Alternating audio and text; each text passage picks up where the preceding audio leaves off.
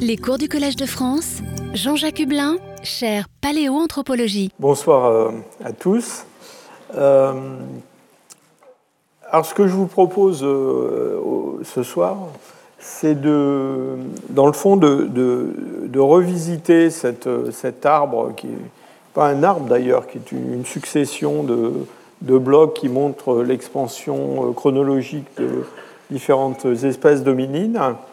Euh, donc de revisiter cette, euh, ce faux arbre pour, euh, dans le fond, discuter de, des, points qu'on a étudiés au cours des, au cours des, rencontres précédentes.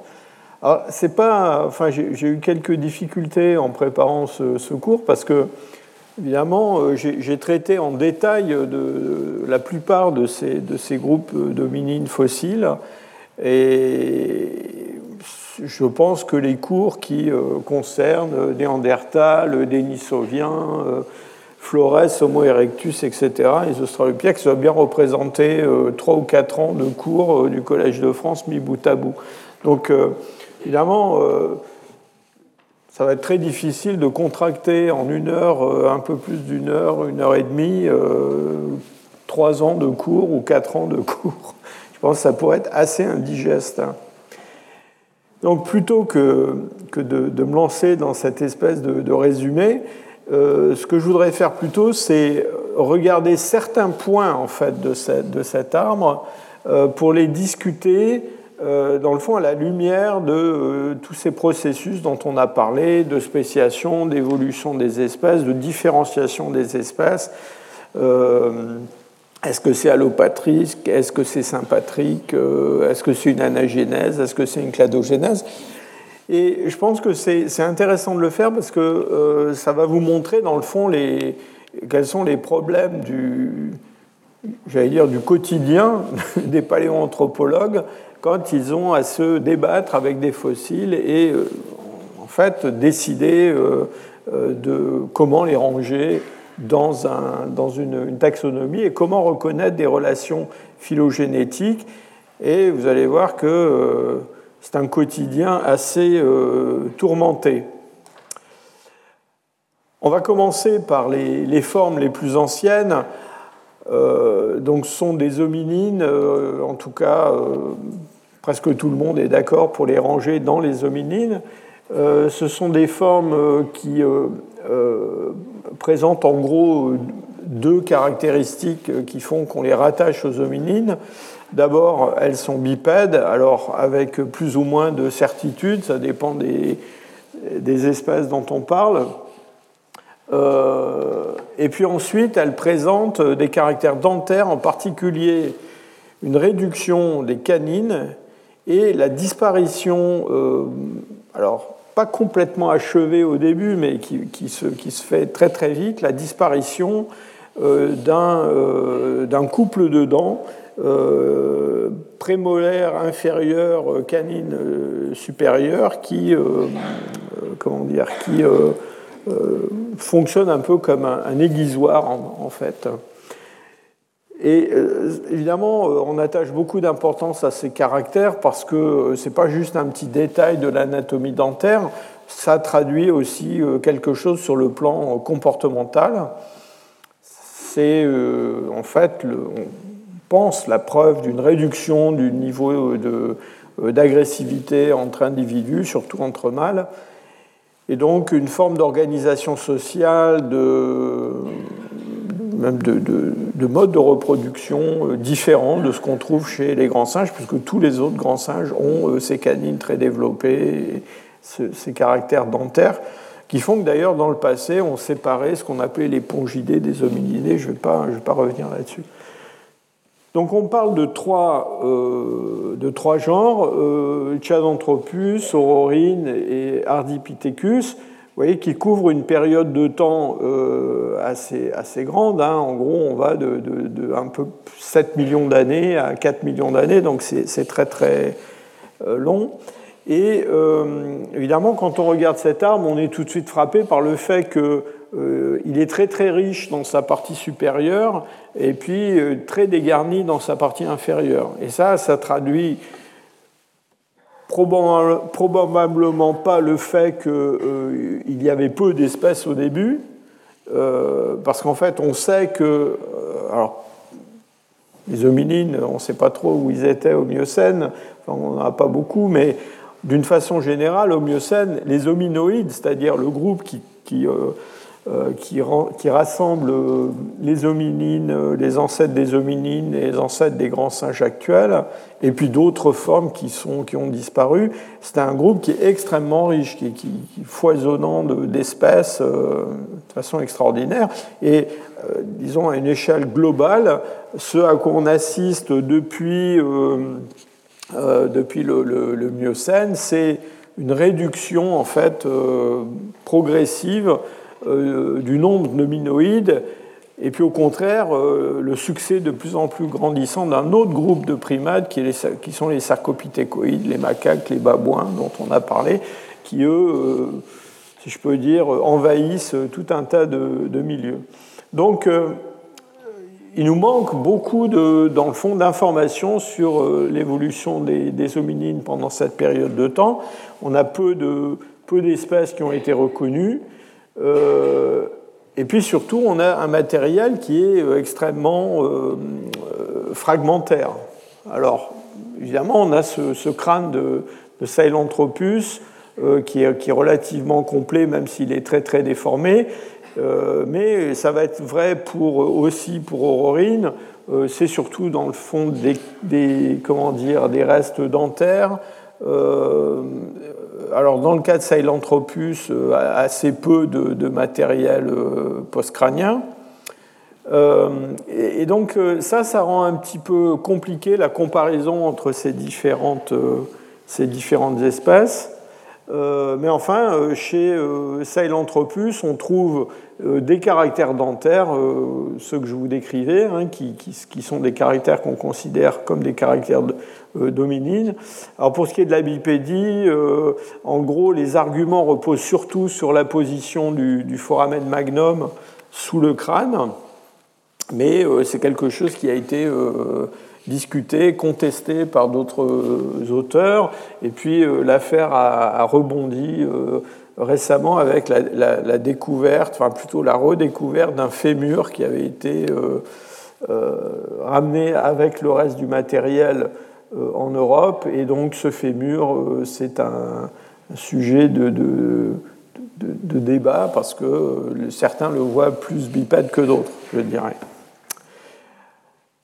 Donc à côté de, de Sahelanthropus, et alors un peu plus tard dans le, dans le temps, on a Aurorine. Alors, Sahelanthropus, c'était le Tchad. Aurorine, c'est le, Kenya. Euh, donc, ça vient de, formation, enfin, d'une formation qu'on appelle la formation de Lukaino, trouvée dans plusieurs, euh, plusieurs sites, euh, en particulier dans le district de Baringo. Et on a, alors pour Aurorine, on a du matériel dentaire. Alors là, on a des éléments post-crâniens. Alors, de façon euh, tout à fait remarquable. Euh, vous voyez, euh, on a ce, fémur, cet autre fémur. donc on a des, comment dire, quelque chose évidemment sur lequel on s'est tout de suite précipité, justement pour vérifier ce caractère bipède d'Aurorine. Et vous voyez que dans le fond, la comparaison entre Aurorine et puis euh, eh bien, dans le fond, elle se ramène essentiellement à une, euh, comment dire, une comparaison euh, sur les dents, puisque euh, on n'a pas de crâne d'aurorine, donc on ne peut pas décider de savoir s'il ressemble plus à, à Sahelanthropus ou moins. et puis on a des caractères dentaires alors les caractères dentaires sont toujours un petit peu redondants. Dans le fond, quand on lit ces descriptions de fossiles, on tombe toujours sur ces discussions sur la forme de la prémolaire inférieure. Euh, euh, est-ce qu'elle est euh, un peu coupante ou pas coupante? Est-ce qu'elle se différencie de ce qu'on trouve chez les grands singes ou pas? Et donc, dans le fond, la question qui se, pose, qui a été discutée, c'est quel degré de différence taxonomique on doit euh, instaurer entre ces formes. bon, je parlais tout à l'heure du fémur de, de Toumaï. Bon, le fémur de Toumaï, on peut discuter de sa signification sur le plan fonctionnel. Bon, toujours est-il qu'il est quand même assez différent de ce fémur d'Aurorine. Je pense qu'on est fondé à, reconnaître ces espèces comme différentes, bien sûr. Euh, maintenant, est-ce que euh, les ranger dans des genres différents, est-ce que c'est fondé? Ça, euh, c'est peut-être discutable. Hein, dans le fond, on n'a quand même pas beaucoup d'arguments. Vous savez, déjà, quand on a beaucoup de matériel pour décider de ce que c'est un genre par rapport à un autre genre, c'est pas toujours facile. Mais là, dans le fond, on a quelque chose qui est assez, assez, assez euh, fragmentaire, euh, parcellaire. et la situation ne va pas beaucoup s'arranger avec ce qui vient ensuite, puisqu'on a ce troisième, alors à nouveau, un genre différent, hein, Ardipithecus, alors Ardipithecus, euh, on en a deux espèces. Euh, une, espèce euh, ancienne qui est entre 5,2 et 5,8 millions d'années, qui est Ardipithecus cadaba, et puis une espèce plus récente dont on va, on va parler dans un instant, qui est Ardipithecus ramidus. Alors Ardipithecus ramidus, le plus récent, il est connu par pas mal de, de matériel, si je peux dire. Euh, Kadaba, euh, ça, c'est très fragmentaire encore à nouveau. Vous voyez, c'est surtout euh, du matériel dentaire. et d'ailleurs, soit en passant, ce, matériel dentaire montre quand même des caractères assez primitifs aussi. vous voyez, cette, ce dispositif de, déguisage de de, de la, canine supérieure sur la première molaire inférieure qu'on trouve chez les grands singes. Chez, euh, Kadaba, euh, c'est pas pas ça, mais enfin on n'est pas euh, on, a quand même une canine qui a une taille supérieure à ce qu'elle aurait chez un hominine plus récent comme vous et moi, hein heureusement. Alors, on a toute, une série de, spécimens euh, fragmentaires, dans le fond, qui ont suggéré que Kadaba, c'était la version ancienne de, l'autre Ardipithecus, Ramidus. donc là, on, a tendance à voir une, sorte d'anagénèse, donc une évolution graduelle depuis une forme vers l'autre. Euh, il y a quand même un, million d'années entre les deux. Euh, vous allez voir que cette histoire d'évolution anagénétique, euh, c'est un problème avec lequel on, a à se débattre régulièrement en, paléontologie humaine, enfin en paléontologie des hominines, parce que évidemment, on voit les choses comme des transitions régulières tant qu'on n'a pas quelque part une pièce au milieu qui montre qu'en fait c'est pas vrai. Hein. Et je vais vous montrer dans quelques instants un exemple qui montre que ce qu'on être une anagénèse, euh, en fait n'en était pas une. Et puis donc euh, dernière euh, espèce de ces très anciens hominines, quand même très différent de l'idée qu'on se fait d'un homme, même d'un comment dire de quelque chose comme un australopithèque. Donc cet Ardipithecus ramidus, alors lui qui est quand même représenté par beaucoup de, restes squelettiques. Euh, on a un squelette euh, fragmentaire, mais quand même assez complet d'une jeune femelle. alors malheureusement, le bassin, c'est pas ce qui est le mieux conservé. Mais en tout cas, l'image qu'on se fait de cet Ardipithecus, voilà, c'est ça, c'est une créature qui a à peu près la taille d'un chimpanzé, qui, peut, qui peut se tenir verticalement, donc qui pratique une locomotion bipède au moins occasionnelle, mais enfin qui est quand même une créature encore très largement arboricole, comme le suggèrent euh, euh, ses, mains, ses membres supérieurs, avec ses, phalanges euh, arquées. Et là encore, hein, sur, le, sur le. Alors là, on a un crâne qu'on peut reconstituer, qui est relativement complet. On va retrouver toujours ces caractères, avec, vous voyez, cette réduction euh, là très importante de la, euh, la canine, donc ces dents qui sont beaucoup plus égales, et puis une morphologie des, des prémolaires inférieurs qui est beaucoup plus humaine que ce qu'on avait jusqu'à présent. Donc, en fait, bon, il y, a assez peu de choses à dire en fait sur ces formes anciennes. Je crois que tant qu'on n'aura pas trouvé d'autres fossiles, euh, on aura du mal, dans le fond, déjà à interpréter ce que l'on a, c'est-à-dire que des formes comme euh, euh, ou Aurorine, il faudrait qu'on ait plus de matériel osseux déjà pour ces espèces-là. Et puis ensuite, il est quasiment certain qu'il y avait d'autres formes, d'autres espèces qui ont existé pendant cette période très longue, dans le fond, hein, entre 7 millions d'années et 4 millions d'années, ça fait 3 euh, millions d'années, où il y a eu probablement une diversification de ces hominines qui nous reste inconnue, puisque dans le fond, on a comme ça euh, une, fenêtre qui est ouverte sur euh, le Kenya, l'Éthiopie, et puis le Tchad, et puis ailleurs, dans le fond, on ne sait pas ce qui se passe. Alors là, évidemment, l'absence de ces, de ces, comment dire, de, ces, de ce matériel osseux euh, abondant euh, pose plusieurs problèmes, plusieurs questions.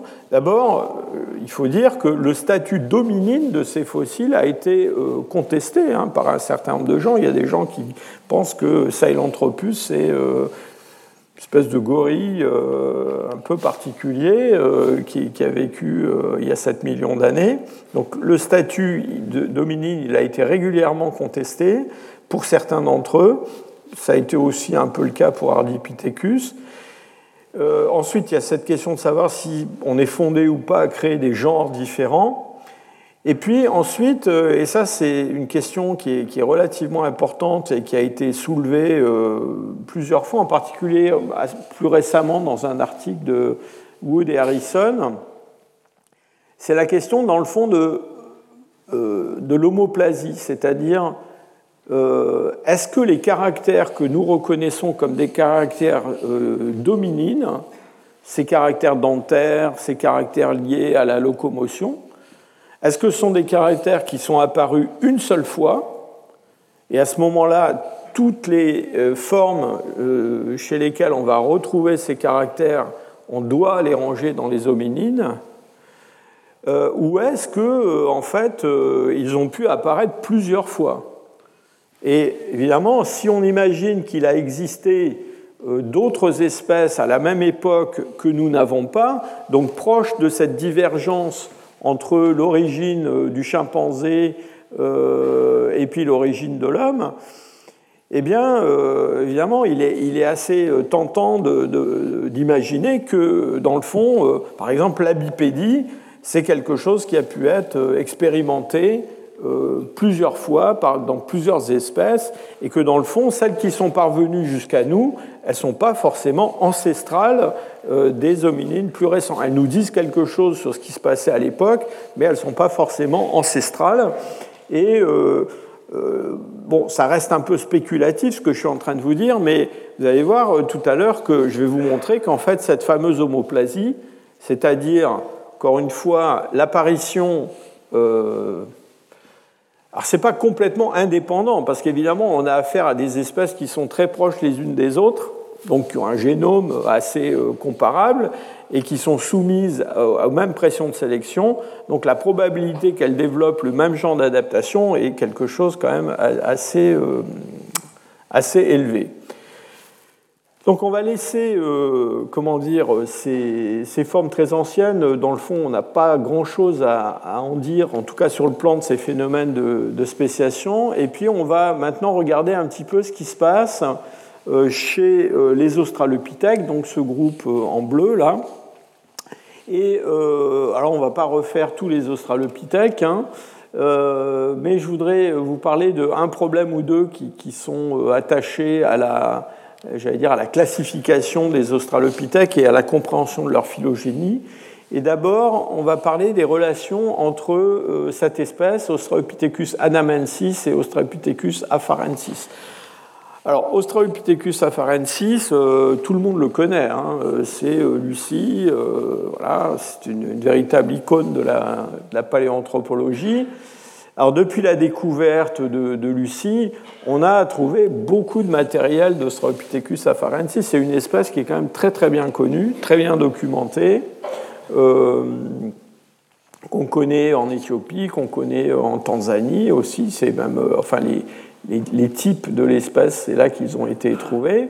on a des crânes qui sont très, très très complet. On connaît bien l'anatomie, on, connaît le dimorphisme sexuel. Hein, vous voyez, là, vous avez un mâle et, une, une, femelle. Et euh, dans le fond, cette espèce euh, qui, qui, nous, enfin, on considère généralement comme, j'allais dire, la forme euh, probablement ancestrale, non seulement d'autres australopithèques plus tardifs, mais peut-être aussi du genre Homo lui-même, vous verrez que le plus ancien euh, représentant du genre Homo qu'on ait dans le registre fossile, eh ben, dans le fond, on, peut assez facilement le faire dériver, euh, c'est une mandibule hein, de, ce qu'on a chez ces australopithèques. Et puis, euh, Afarensis, c'est peut-être aussi, enfin même très certainement, l'ancêtre de formes robustes comme ces Paranthropus d'Afrique de l'Est. Donc on, connaît depuis assez bien et, depuis longtemps cette, espèce, et on a trouvé, euh, alors euh, au Kenya, à Liabé, à, à Kanapoy, et puis aussi dans la vallée euh, moyenne de la, de en Éthiopie, on a trouvé une forme plus ancienne d'Australopithèque euh, ça, c'est le, comment dire, le, spécimen qui était au départ le mieux conservé et qui a servi de, type. Et euh, c'est une, une, espèce qu'on a, qu'on a euh, appelée Australopithecus adamensis. Et vous avez vu dans le, tableau que je vous ai montré qu'elle précède dans le temps Afarensis. Donc on est un peu plus loin dans le temps. Euh, donc on se situe chronologiquement bah, justement entre Ardipithecus, Ramidus et puis euh, les, les, les, Afarensis, entre 4,2 et 3,8 millions d'années. Et euh, Australopithecus anamensis est beaucoup moins bien connu, enfin en tout cas est resté longtemps beaucoup moins bien connu que qu'Afarensis. Je vous ai expliqué qu'Afarensis, on avait des squelettes, enfin un squelette partiel, on avait, euh, euh, enfin de Lucie, on a un, autre qui est moins complet, euh, mais qui est celui d'un adulte. On a des, comment dire, on a, on a pratiquement tous les éléments postcrâniens connus de façon éparse, on a des crânes, des mandibules. Pour un amensis, c'est surtout du matériel dentaire et mandibulaire. Mais enfin, ce matériel dentaire et mandibulaire, il est suffisant euh, pour montrer que c'est quelque chose quand même de différent et de plus primitif que euh, Afarensis, avec en particulier une symphyse mandibulaire, hein, c'est-à-dire l'endroit où les deux hémimandibules se réunissent, qui est beaucoup plus euh, fuyant que chez Afarensis. Un palais, alors là c'est la mandibule, hein, mais une arcade dentaire qui est beaucoup plus, enfin une forme en U, et puis, toujours pareil, ces histoires de, prémolaires, une première euh, prémolaire inférieure, là, une P3, qui est, beaucoup, qui est plus asymétrique que ce qu'on a chez Afarensis. Donc, on est toujours dans la même euh, tendance évolutive. Mais cela étant dit, euh, c'est, dans le fond, ce qu'on, ce qu'on attend de l'ancêtre direct d'Afarensis. Et au fil des découvertes, parce qu'on a fini par trouver d'autres restes dentaires, euh, eh bien, euh, on est venu graduellement à l'idée que justement Anamensis et Afarensis, c'était un de ces cas d'anagénèse euh, en paléontologie humaine. Donc on a énormément parlé de ça, c'est-à-dire l'idée que dans le fond on a une, transformation euh, progressive au cours du temps. Là, vous voyez des, formes euh, qui viennent de différents gisements. Alors, les deux blocs qui sont là, c'est des, anamensis, et là-haut, c'est des afarensis. Donc, vous voyez, ça couvre toute cette période de temps. Et dans le fond, euh, ce qui est représenté là de façon un petit peu schématique, c'est que au cours du temps, on a une dérive là vers la droite de cette courbe en fait, ce que ça schématise sont des changements dentaires qui vont dans le sens de, euh, de l'éloignement de cette morphologie primitive que je vous ai euh, décrite. et donc, il y a eu, en, en, 2006, il y a un article qui a été écrit par plusieurs auteurs tout à fait éminents. Et voilà, le titre parle de lui-même. Hein, donc, est-ce que Anamensis est l'ancêtre d'Afarensis Et la réponse est donnée dans le titre. Hein, c'est un cas euh, d'anagénèse dans l'évolution euh, euh, des hominines. Alors c'est très embêtant hein, l'anagénèse pour les gens qui veulent reconnaître des espèces. Pourquoi? Parce que évidemment c'est, j'allais dire, commode de ne pas avoir de, fossiles pendant cette période de temps qui sépare les sites d'Aliabé et les sites de l'Aitoli, parce que ça crée une espèce de, de, saut morphologique, mais ce saut, il n'existe pas. C'est juste le fait qu'on n'a pas les intermédiaires. Donc du coup, bah voilà, on a décidé que ça, on allait l'appeler Anamansis, et euh, ça Afarensis, mais avec quand même au fond du cœur une petite inquiétude, c'est-à-dire euh, l'idée que tôt ou tard, euh, quelque part dans un site, on va trouver là quelque chose dont on ne saura pas s'il faut l'appeler Afarensis ou Anamansis.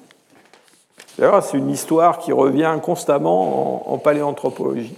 Donc on a vécu avec cette inquiétude au cœur euh, jusqu'en euh, 2019. C'était une longue inquiétude quand même. Hein. Et alors en 2019, euh, on a trouvé pour la première fois un crâne euh, d'Anamensis.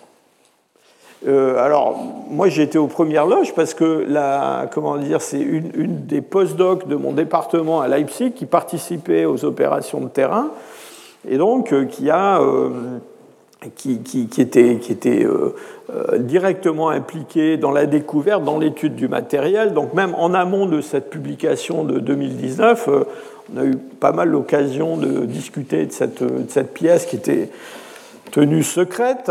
Euh, et alors, c'est très intéressant parce que là, on a pu véritablement, ce qu'on n'avait pas pu faire jusqu'à présent, comparer ce crâne de Danamensis avec Afarensis, puisque je vous disais que toutes les, comment dire, les, comparaisons se fondaient sur du caractère, des caractères dentaires.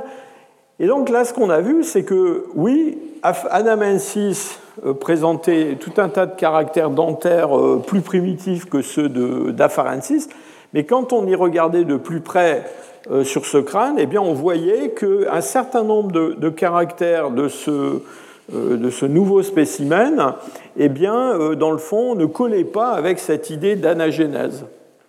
Pourquoi? Eh bien Parce que ce crâne présentait des caractères qui étaient des caractères qu'on considérait comme dérivés, évolués par rapport à euh, euh, comment dire, la morphologie d'Afarensis. Et donc, ça ne collait pas avec l'idée qu'en tout cas, ce crâne soit euh, l'ancêtre d'Afarensis. Alors, un exemple, cette, cette crête sagittale qu'on trouve chez les, chez les paranthropes, hein, chez, chez, les boiséi en Afrique de l'Est, mais qu'on ne trouve pas chez Afarensis, eh bien, on l'avait sur ce, crâne, MRD. Et, euh, et, ça, généralement, on considère ça comme un caractère, euh, caractère dérivé. Euh, pareil, la, alors la forme de la face, c'est une face d'Australopithèque, ça, il n'y avait pas de souci avec ça. Mais il y avait des petits détails morphologiques, par exemple la position des, des, des, zygomatiques hein, et de l'insertion des muscles massétaires euh, pareil, c'est quelque chose qui, rappelle ce qu'on va trouver chez des descendants d'Afarensis, hein, et pas chez Afarensis.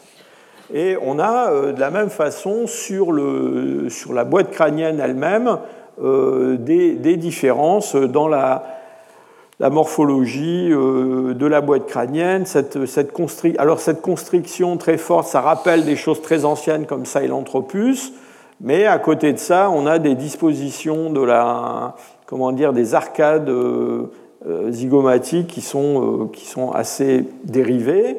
et puis des, choses aussi au niveau du, du plan nucal qui, qui sont assez, assez particulières.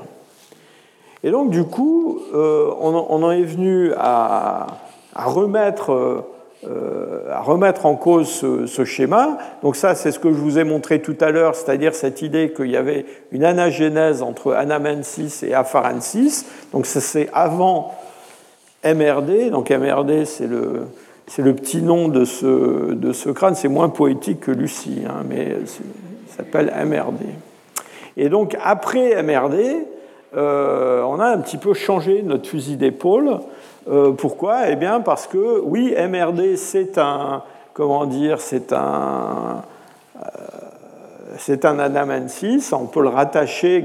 Alors, comment on a rattaché MRD à anamensis ben, Toujours pareil, à cause des caractères dentaires, hein, puisqu'on n'avait pas autre chose hein, finalement sur les, formes anciennes, mais on a dans la denture des caractères qui permettent de relier anamensis. Et ce MRD, ben, dans le fond, euh, oui, il est plus primitif que Afarensis, mais il a quand même euh, quelques caractères, comme ceux que je vous ai montrés, ben, qui prouvent que, euh, en tout cas, lui, ce crâne-là, il ne peut pas être directement ancestral d'Afarensis. Et donc, dans le fond, on a transformé cette anagenèse, c'est-à-dire cette, espèce d'évolution graduelle dans le temps d'une espèce dans une autre, en quelque chose d'autre qui est une cladogénèse, euh, en tout cas partielle. Et ça, c'est quelque chose que je vous demande de garder en tête, parce que dans le fond, c'est la question qu'on va devoir toujours se poser quand on a des cas d'anagénèse. Oui, les formes anciennes d'une espèce sont ancestrales d'une autre espèce. Mais ça ne veut pas dire qu'il n'y a pas eu un moment où cette forme ancestrale a continué à exister, à évoluer de son côté, et puis à côté, il y a une branche nouvelle qui est apparue et qui va donner cette espèce fille. Mais vous voyez que c'est une espèce fille qui est en même temps une espèce sœur pendant un petit moment. Et donc, euh, euh, dire, ce sont des fausses anagénèses.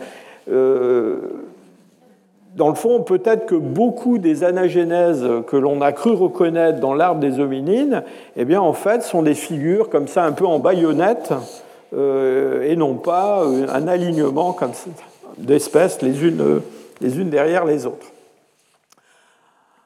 Alors allons voir euh, justement d'autres anagénèses. On va aller voir du côté des, des paranthropes, donc ces formes robustes d'Australopithèque. Et là, voilà, on a encore une, une, histoire un petit peu comparable. donc on a une forme euh, ancienne, primitive, qu'on connaît depuis euh, peut-être 2,6 millions, 2,7 millions. Bon, on discute un peu de l'âge des plus anciens. Euh, qu'on a appelé, alors on l'a appelé Parostropithecus, Paranthropus, on a donné différents, on l'a appelé de façon différente, Ethiopicus, c'est une espèce qui a été reconnue dans l'Homo en Éthiopie et puis ensuite qu'on a trouvé au Kenya, alors au Kenya on a trouvé ce magnifique euh, crâne très très euh, très complet. Et euh, cette espèce, on la connaît entre 2,7 millions et 2,3 millions en Afrique de l'Est, et on pense qu'elle est directement ancestrale de Paranthropus boisei, dont le nom a disparu sur ma diapositive. Et vous voyez que ça se ressemble beaucoup, euh, même si on a des changements, euh, en particulier dans la taille de la boîte crânienne, la taille du cerveau, etc. Mais c'est quand même des morphologies qui se ressemblent beaucoup. Et puis ce Boisei, eh bien, il va évoluer vers des formes euh, plus, comment dire, plus tardives, comme le, le, fameux ingentrope d'Olduvai, là, qui commence à être assez différent de notre Paranthropus ethiopicus. Mais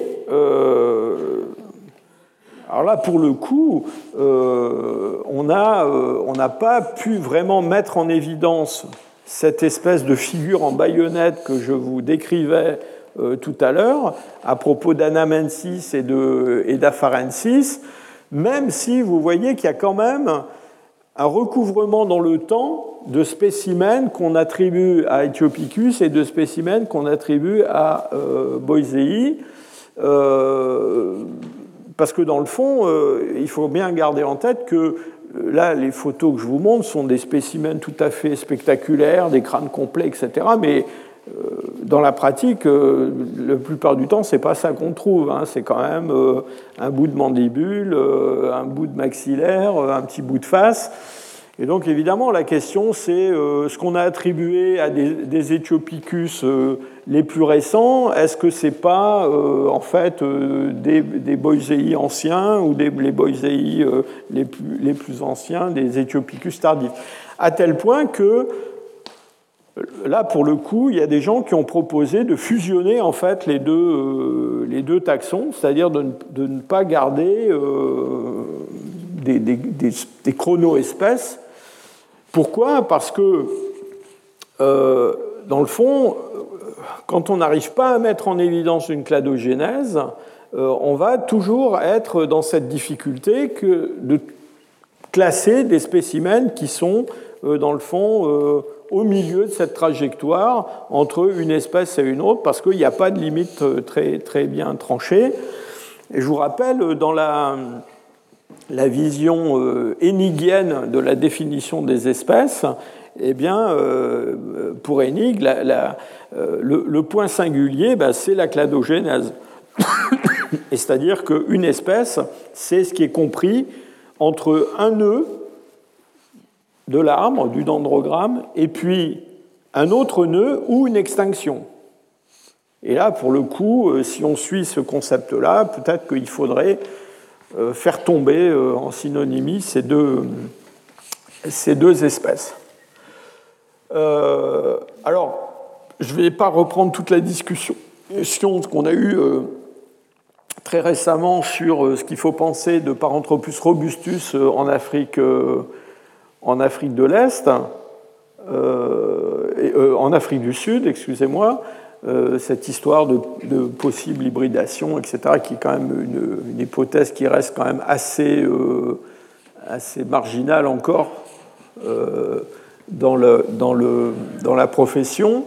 mais quand même, pour vous rappeler que on a, dans le fond, jamais complètement résolu cette question de savoir si Paranthropus d'Afrique du Sud et Paranthropus d'Afrique de l'Est, c'était un groupe monophylétique, hein, c'est-à-dire s'il y avait quelque part un ancêtre commun euh, donc euh, de, Paranthropus etiopicus entre les, les afarensis et puis ces formes robustes, et puis après bon, une diversification euh, en partie liée à la géographie, c'est-à-dire des formes est-africaines qu'on appelle boisei, et puis des formes euh, sud-africaine qu'on appellerait robustus. Ça, c'est l'hypothèse A. En gros, les robustus, ils sont, ils sont venus en Afrique du Sud.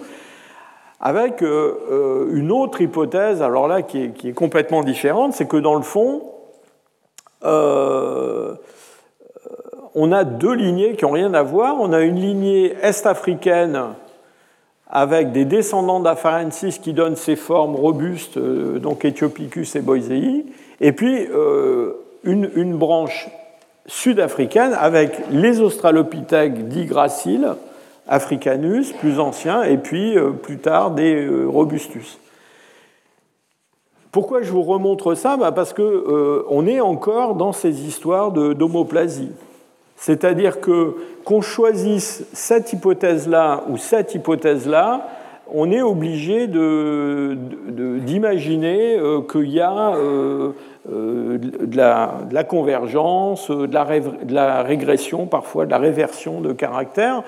alors en particulier dans ce, dans ce schéma-là. C'est-à-dire dans ce schéma-là, ça veut dire que tous les caractères que l'on considère comme des caractères qui définissent le genre Paranthropus ne sont pas des caractères qui, en fait, qui définissent un groupe, sont des caractères qui ont été acquis indépendamment par deux groupes. Hein. Euh, et ces, caractères, euh, en particulier ces caractères dentaires, ce système masticateur extrêmement euh, développé. Et donc, voilà, les gens qui sont en faveur de cette idée-là, ils disent, bah oui, mais il y a quand même des, comment dire, une sorte de continuum entre Africanus et Robustus. Et donc, c'est pas très probable que Robustus soit comme ça une, une lignée qui vienne d'Afrique de l'Est euh, vivre à côté des, Africanus et qui les, qui les remplace. Donc vous voyez que euh, cette question de l'homoplasie, c'est vraiment une question récurrente.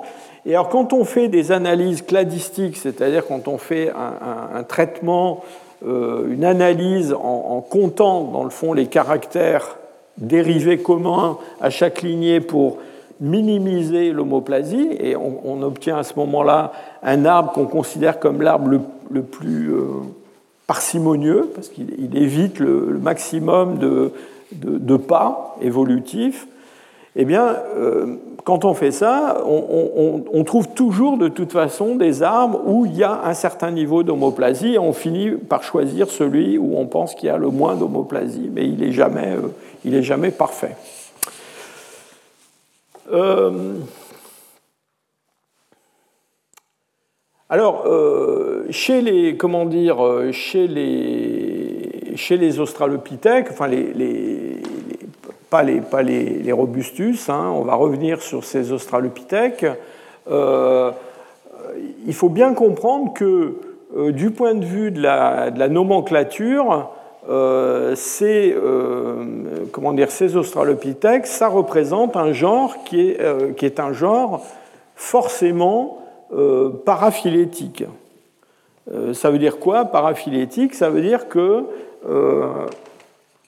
dans le fond, il ne remplit pas le, euh, critère, qui est un critère énigien, euh, de, de, mettre en conformité la classification avec la phylogénie.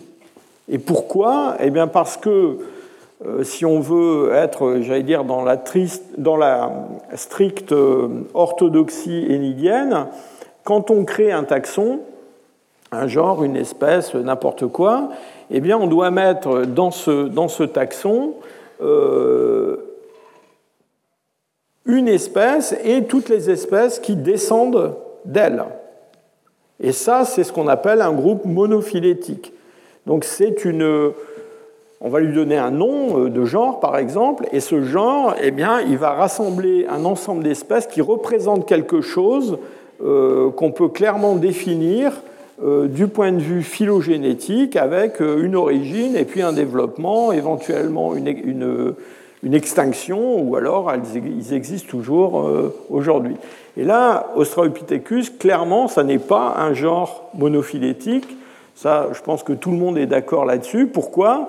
Eh bien, parce qu'à partir d'ancêtres, d'un ancêtre commun, alors Anamensis, Afarensis, eh bien, on a euh, des, euh, comment dire, des, une évolution euh, à la fois du genre Homo, probablement, à partir d'Afarensis.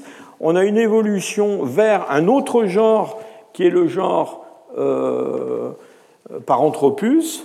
Et puis, on a des formes tardives d'Australopithèques qui se maintiennent à côté de ces euh, premiers représentants du genre Homo ou ces, ces australopithèques euh, euh, robustes. Alors l'autre chose qui est frappante à propos de ces, ces, australopithèques, donc encore une fois un groupe paraphylétique, donc quand on dit paraphylétique, ça veut dire quoi? Ça veut dire que dans le fond, on n'a pas été capable de vraiment débrouiller la phylogénie de tout ça, et donc, du coup, on a donné un nom à quelque chose qui représente euh, une sorte de, dire, de stade évolutif, euh, plus que vraiment une, entité qui a un, sens du point de vue phylogénétique. Donc, euh, groupe paraphylétique, mais alors en même temps, qui présente une, quand même une diversité assez, assez étonnante. Hein. On pourrait passer des heures à parler de, ce sujet-là, mais euh, ce qui est assez frappant quand même avec ces australopithèques, c'est que euh, on a des espèces qu'on a reconnues et qui sont des espèces qui vivent euh, dans des régions très proches. Bon, on a parlé de l'Afrique de l'Est, d'Afrique du Sud, mais parfois dans la même région. Hein. Et en particulier en Afrique de l'Est, on a quand même des, choses très très troublantes. Alors, je ne sais pas si vous connaissez ce, pied, on appelle le pied de, de Bourtélé. Alors, Bourtélé, c'est un site euh, éthiopien. C'est un site qui est, contemporain euh, des sites à Afarensis. Et ce pied, euh, bah, on est bien embêté hein, avec ce pied-là, parce que vous avez ici un pied, alors c'est un pied composite hein, qui est fait de, d'ossements qui viennent de différents individus, mais ça c'est un pied d'Afarensis. Et vous voyez, bon, c'est un pied qui n'est pas euh, un pied d'homme moderne, bien sûr, mais c'est quand même un pied qui est très humain, qui est un pied de, bipède. C'est le pied qui a laissé ces fameuses empreintes de pas de, de l'aétolie qu'on a, qu'on a souvent vues.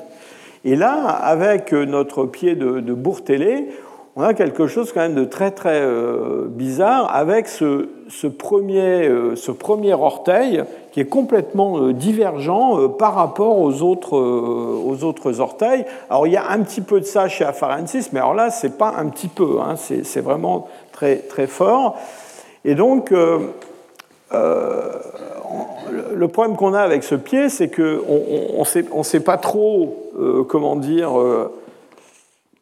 à quoi on peut le rattacher au point de vue matériel, dentaire, euh, crânien, mandibulaire, si on peut le rattacher à, ça.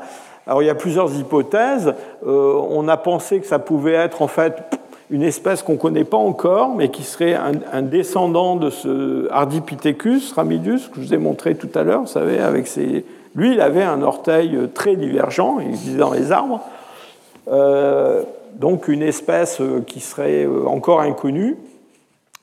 Euh, et puis on a aussi, alors, parce que tout ça c'est dans une région géographique qui est quand même assez petite, hein, on a dans, dans cette région-là découvert du matériel mandibulaire et dentaire qu'on a attribué à une autre espèce d'Australopithèque qui serait contemporaine d'Afarensis, qu'on a appelée Australopithecus deiremeda. Et ce Deiremeda, alors il y a des gens qui pensent que c'est juste un une espèce de variété d'Afarensis. Euh, eh bien, euh, si c'est le possesseur de ce pied-là, c'est quand même assez ébouriffant.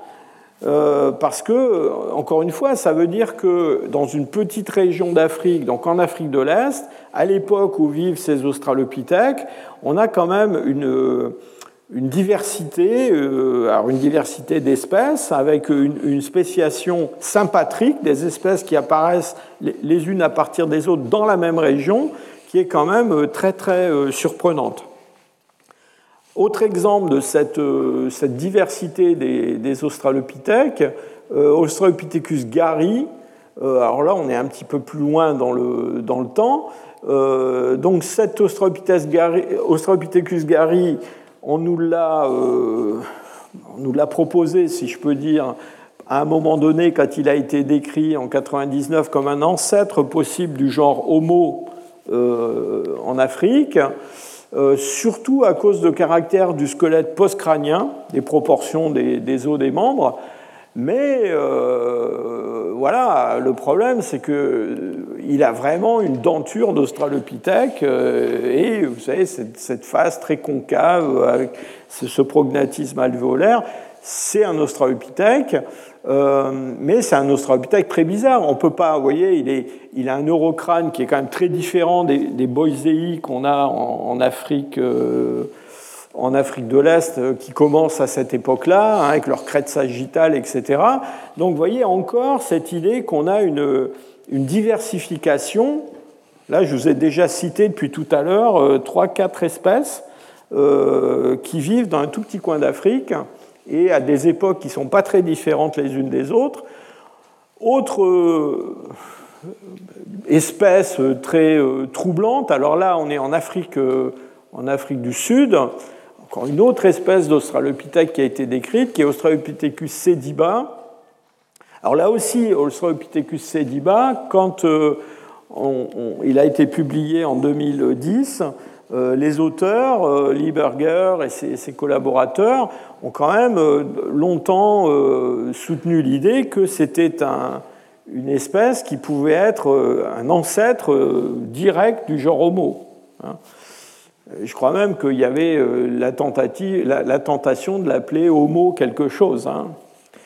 Euh, alors pourquoi euh, cette, cette tentation? Bah Parce que, c'est un petit peu pareil que ce que je vous disais à propos de Gary, c'est surtout le squelette, squelette post-crânien. Là, vous avez Lucie au milieu, et là, vous avez deux individus donc, qui sont attribués à Australopithecus celiba, qui viennent de ce, gisement très célèbre maintenant de Malapa en Afrique du Sud, sont des, comment dire, sont des formes qui ont des, euh, une, bipédie, euh, enfin des proportions euh, des membres qui commencent à être très humaines par rapport à ce qu'on avait chez les Australopithèques les, plus anciens.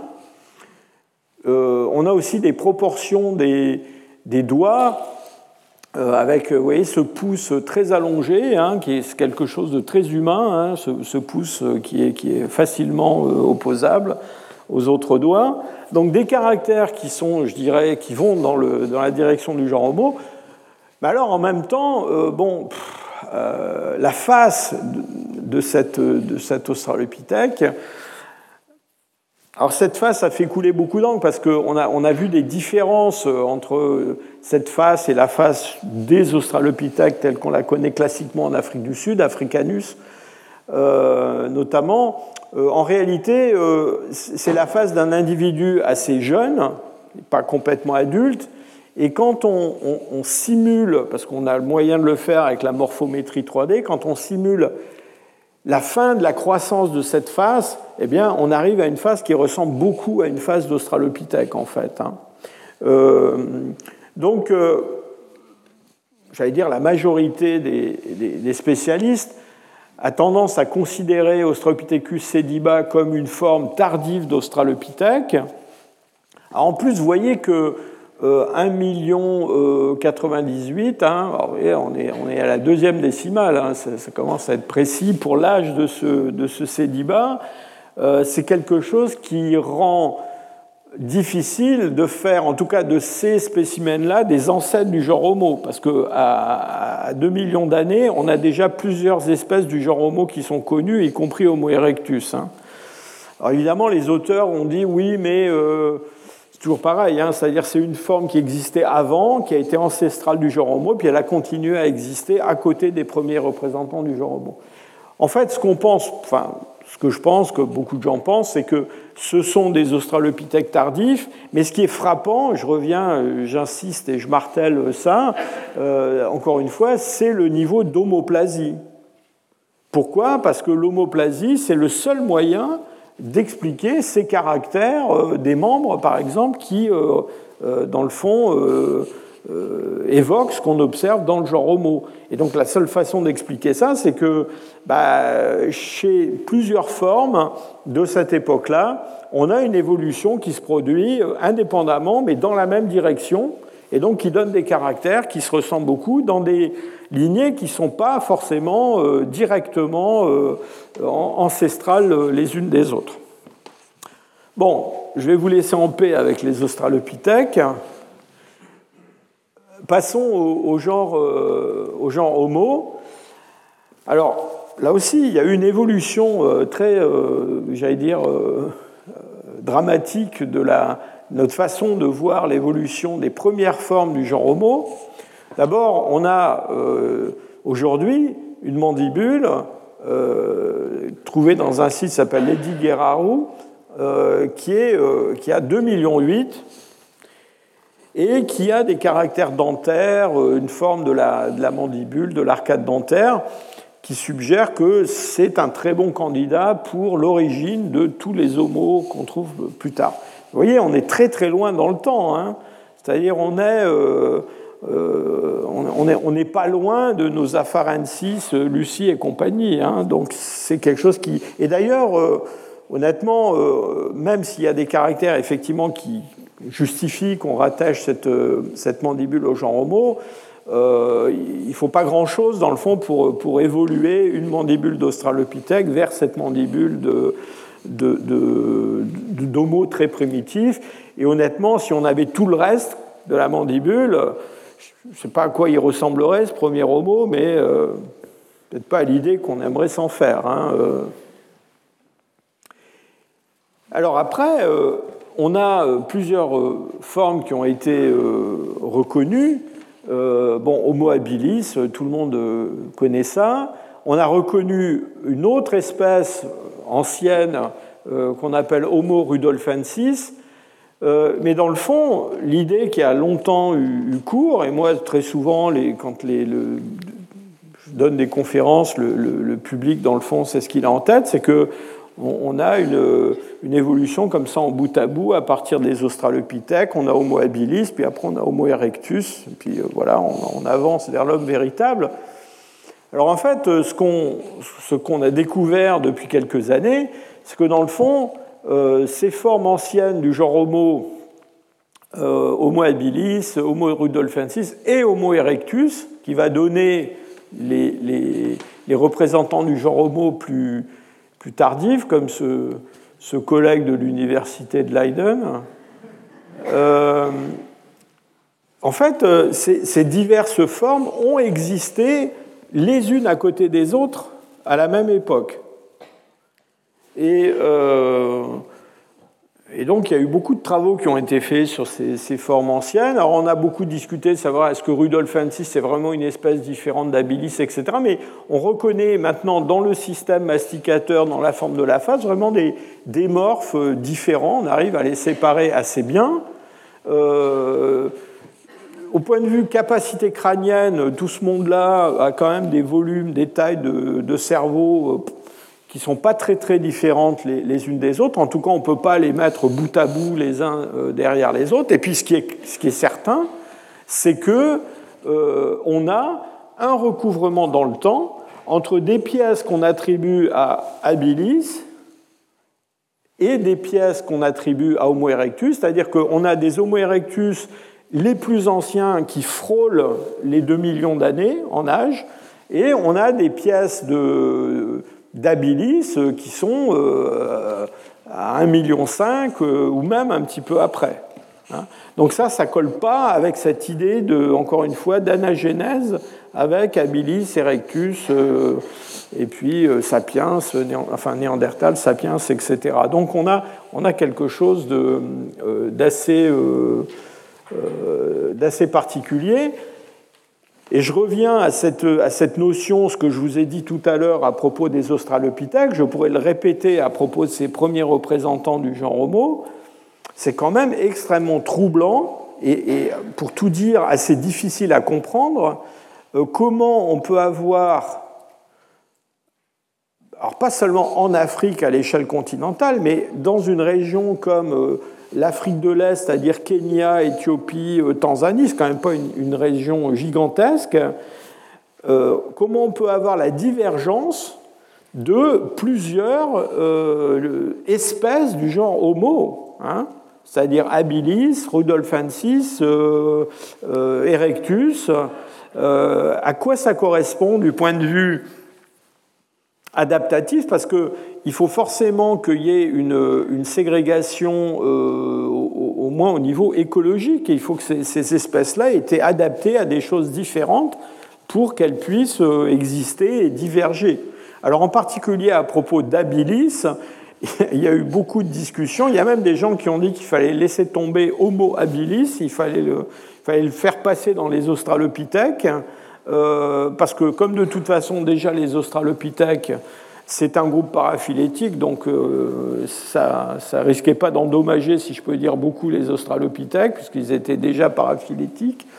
Mais euh, il y a des gens qui ont dit, mais finalement, Homo habilis, euh, au-delà de toute la, j'allais dire, le storytelling qui a été construit autour de ce que pouvait être Homo habilis, ben, dans le fond, Homo habilis, pour ce qu'on en sait, on connaît peu de choses du squelette post-crânien, mais dans le fond, ça ressemble plus un australopithèque euh, avec un cerveau un petit peu plus gros et une denture euh, un peu particulière, que ça, ne ressemble à un, homo comme euh, Homo erectus ou Homo sapiens, évidemment. Alors venons-en à, Homo erectus. Alors Homo erectus, il pose un problème qui est, qui est un petit peu différent, mais vous verrez qu'on retrouve des problématiques un petit peu euh, similaire, mais maintenant à une échelle, et c'est dans le fond cette idée de, diversification des groupes, euh, de, spéciation euh, sympatrique de divergence sur des, dans le fond, pour des raisons probablement écologiques et comportementales, qui fait qu'on reconnaît des espèces d'Australopithèques, par exemple, différentes. Bah, vous allez voir qu'on va retrouver ces questions-là euh, tout au long de, la, suite de l'évolution humaine, mais dans le fond à des, échelles taxonomiques de plus en plus euh, euh, réduites. Alors, ce qui se passe avec Homo erectus, c'est que on a une espèce qui, qui, a une durée de durée d'existence qui est, qui est assez, assez phénoménale par rapport aux autres représentants du genre Homo. C'est-à-dire qu'on a des Homo, des homo euh, erectus les plus anciens, alors ils ne sont, pas sont pas représentés encore sur mon schéma, mais euh, on, a, on, a, des fossiles qui remontent à, très près de 2 millions d'années. Hein. En Afrique de l'Est, euh, on connaît depuis longtemps un bout d'occipital qu'on considère comme un Homo erectus qui aurait 1,9 million. Et puis plus récemment, en Afrique du Sud, on a décrit alors là un crâne euh, juvénile, une boîte crânienne, de ce qui semble bien être un Homo, euh, un homo erectus. donc près de 2 millions d'années. Et puis les derniers d'entre eux, alors les derniers. Euh, les derniers, ça a l'air de se passer du côté de l'Indonésie. Donc là, on a, on quand même des incertitudes de, date. Mais euh, ces, formes du gisement de Ngandong, on avait d'ailleurs, euh, auquel on avait donné un nom d'espèce différente autrefois, peut-être que ces formes-là ont existé jusque vers 125 000 avant le présent. Donc 125 000, Bon, c'est il y a longtemps, mais c'est quand même pas très longtemps quand on, parle de millions d'années. Et de façon un peu provocatrice, je, dirais, Homo floresiensis, ce petit, petit hobbit qui est en gros ce qu'on pense être une, forme naine d'Erectus qui a survécu dans une île, euh, lui, il a survécu jusqu'il y a 50 000 ans. Hein. Donc on a une durée euh, phénoménale d'existence. Euh, d'ailleurs, il y a eu un moment, euh, vers un million deux par là, où dans le fond, euh, pour la première fois, on a eu ce qui va se passer avec Homo sapiens, c'est-à-dire une espèce qui semble avoir remplacé toutes les autres. Hein. C'est-à-dire que quand les derniers Boisei se sont, se sont éteints, euh, bah, pendant un moment, euh, bah, ce qu'il y avait sur Terre, c'était euh, des Homo erectus. Alors, est-ce que c'était un groupe très homogène? Ça, c'est une autre, une autre histoire. en fait, voilà, le problème de ces Homo erectus, c'est que ils ont d'une très très grande diversité. Là, je vous ai mis quelques crânes qui sont attribués à, à Homo erectus. Mais vous voyez, dans ces crânes, on a des choses très anciennes qui ont 1,8 euh, million d'années, hein, comme ces formes de, de ici, des formes euh, en Afrique de l'Est qui sont très anciennes aussi, et puis on a euh, des, formes à grand cerveau comme ce, crâne de Gandong. Je vous dis, peut-être qu'il a 125 000 ans, bon, peut-être un peu plus, mais de toute façon, ça fait quand même une très très grande durée. Et donc une variation extraordinaire. Je vous ai mis ici cette couverture de la revue Nature alors, qui était la couverture euh, du numéro où il y avait cet article sur le, recouvrement chronologique d'Abilis et d'Erectus. Mais là, ce qui est en couverture, c'est pas ça. Ce qui est en couverture sont deux crânes d'Erectus d'Afrique de l'Est. Et vous voyez la, variation de taille absolument extraordinaire entre ces, crânes. Donc, euh, une très très grande, très très grande diversité Là, pour le coup, une diversité euh, dans une région assez restreinte. Alors cette, cette grande diversité et, le problème qu'on a avec, euh, j'allais dire, la classification et la dénomination de ces Homo erectus, bah, ça tient en, grande partie à leur, à, à leur, extension géographique. Pourquoi? Parce que pour l'instant, on a parlé d'espèces qui existaient uniquement en Afrique et, souvent uniquement en Afrique de l'Est ou en Afrique du Sud. Là, on a la première espèce qui, sort d'Afrique, enfin, Peut-être qu'il y en a d'autres qui sont sortis avant, mais en tout cas, on ne les a pas. Mais lui, on l'a. Et euh, en gros, on a des Homo erectus depuis l'Afrique du Sud euh, et l'Afrique de l'Est à 2 millions d'années. Bon, là, ça fait référence à des, formes euh, d'Homo plus anciennes. Et puis, on a, voilà, dans le Caucase, en Chine, dans la Chine du Nord, dans la Chine du Sud, en Indonésie, tous ces, toutes ces, ces formes d'Homo erectus qui, euh, comment dire, qui ont été exposés à des environnements euh, très différents. Et donc, euh, quand on pense à la diversité des hommes actuels, et c'est une diversité qui s'est mise en place au cours des derniers allez, 50 000 ans, donc imaginez ce qui a pu se passer avec des Homo erectus qui, qui se sont répandus. Alors, ils ne sont pas allés en Amérique, mais enfin, ils ont quand même couvert une grande partie de l'ancien monde.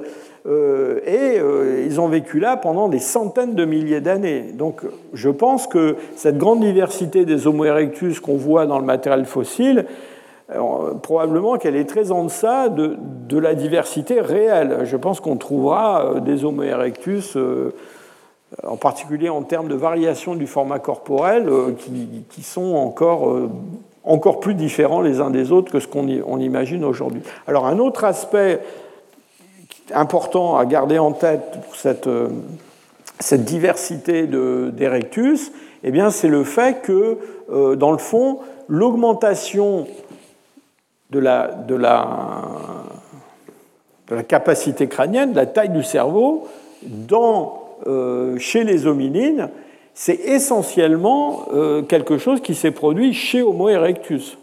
C'est-à-dire que les premiers Homo erectus, ceux de Manici, euh, très ancien, euh, bah, on est euh, à peine au-dessus de ce qu'on a chez des, gros australopithèques, des gros cerveaux d'australopithèques, on est à, 600, 600 cm3, un petit peu plus. Et puis chez les derniers, ces hommes de, Ngandong, par exemple, eh bien, on est à 1200. Donc on a doublé la capacité crânienne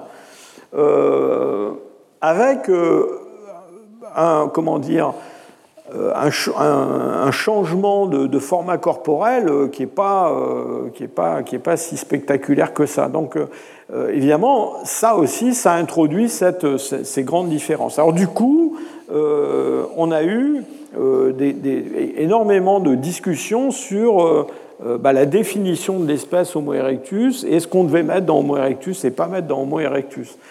Alors, le premier problème qui s'est posé, alors ça, c'était avant de Manici. Hein.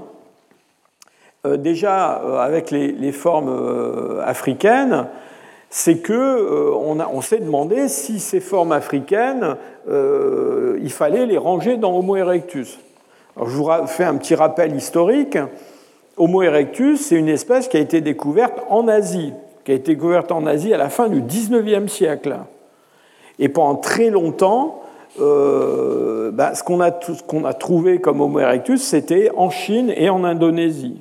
Voilà. Donc on a trouvé énormément de fossiles et qui présentaient des caractères euh, qu'on a beaucoup décrits. Vous savez, tout ce système de bourrelet euh, susorbitaire, de bourrelet occipital, etc. Je ne vais pas vous refaire des cours passés.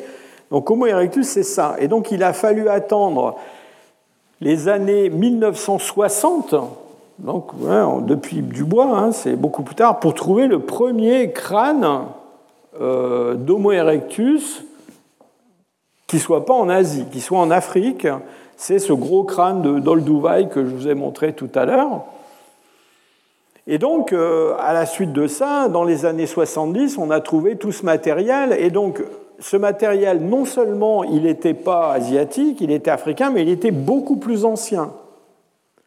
Euh, puisque là, on parle de choses, enfin, c'est les premiers qu'on a, qu'on a trouvés, donc euh, Olduvai, euh, Kenya, enfin, Estrodolphe, etc. Donc là, on, est, voilà, on a commencé à évoluer dans des âges au-delà du million d'années, 1 million 2, 1 million 5, 1 million 6, 1 million 8.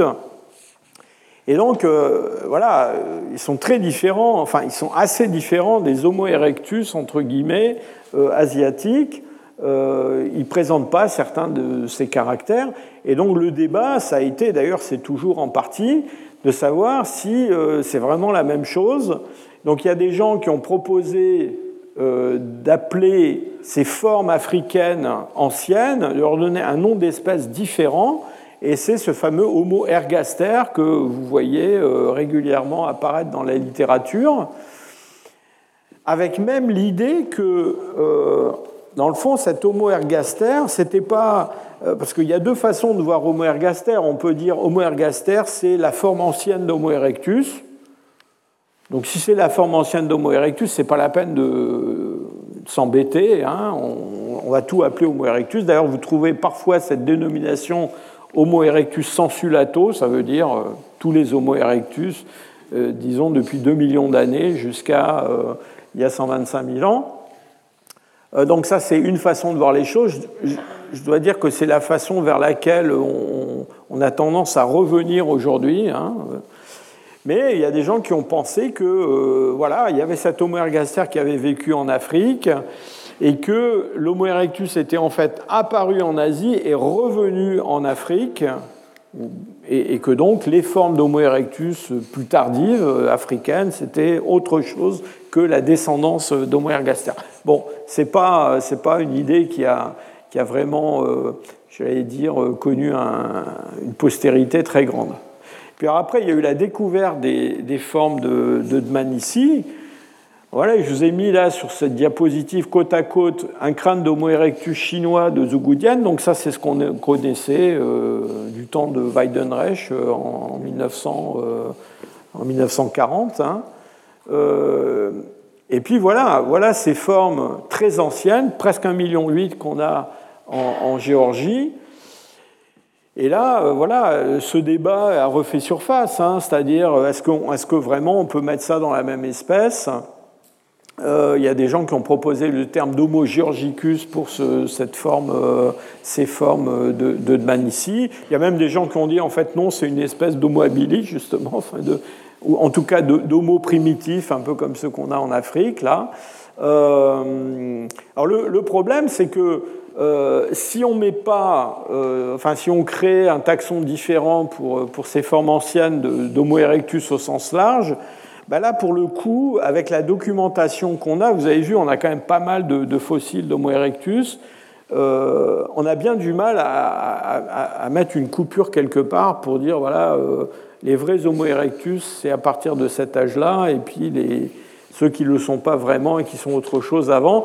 Donc pour l'instant, on en reste à cette, euh, notion d'Homo erectus au sens large, mais vous voyez que c'est quand même assez problématique. Parce que là, pour le coup, on a peut-être une vraie anagénèse, c'est-à-dire une vraie transformation euh, sur la longue durée euh, de, cette espèce, avec des capacités crâniennes bah, qui, doublent entre ça et ça. Et pour finir, euh, je voudrais revenir sur alors, les hominines les plus récents. je ne vais pas vous refaire le cours Néandertal, Homo sapiens, etc., mais je voudrais soulever quelques questions à propos des espèces qui ont, qui ont été euh, créées. Euh, c'est un point que j'aurais dû d'ailleurs euh, peut-être évoquer dès, le, dès le départ.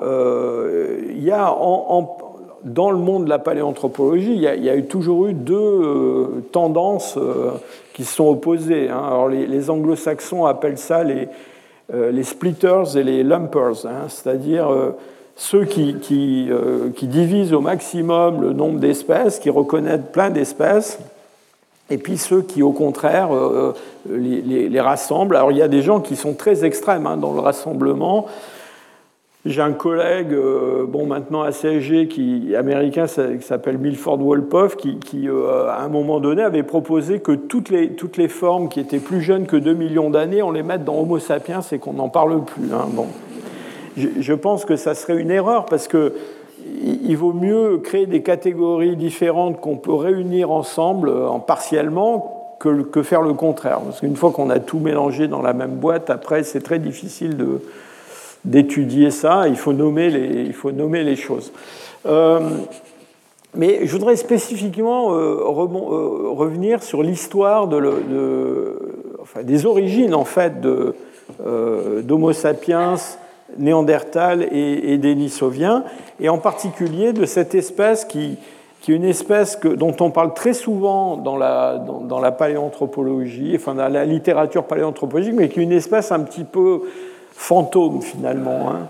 C'est euh, Homo heidelbergensis. Alors heidelbergensis, ça vient de Heidelberg, hein, et euh, voilà, c'est une, c'est une, c'est dans cette carrière près de la vallée du Neckar, dans un endroit qui s'appelle Mauer, où, avant la Seconde Guerre mondiale, on a trouvé cette, mandibule qui est, magnifique. Hein. Moi, j'ai eu la, chance de, la voir euh, entre les mains, si je peux dire. Elle est venue à Leipzig pour qu'on fasse des scanners, et on a, euh, on a, vraiment eu la, chance de pouvoir l'étudier, c'est vraiment un spécimen euh, magnifique, extraordinaire.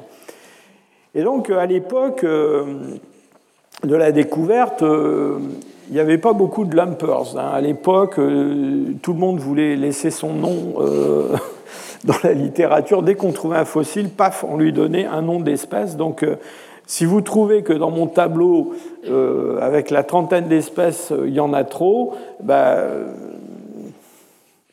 Félicitez-vous que je ne vous ai pas mis tous les noms d'espèces de tous les hominides qui ont été créés depuis le début de la paléanthropologie, parce que le, tableau serait absolument noir et on serait euh, très au-delà des 30, euh, des 30 espèces. Donc on a créé une espèce avec cet Homo heidelbergensis, euh, cette mandibule, et bon, il y a eu pas mal de discussions sur son âge. Maintenant, on, en est à, comment dire, on pense qu'elle elle, remonte au stade isotopique 15, donc un, stade euh, assez euh, tempéré du Pléistocène moyen, autour de 600 000 ou quelque chose comme ça. Alors je vous dis tout de suite, euh, bon, je vous ai dit toute mon admiration pour la mandibule de Mauer. les mandibules, c'est quand même, c'est pas marrant. Hein.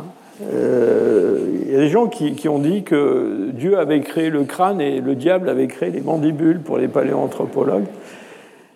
Parce que c'est un os qui est extrêmement variable, qui est extrêmement plastique.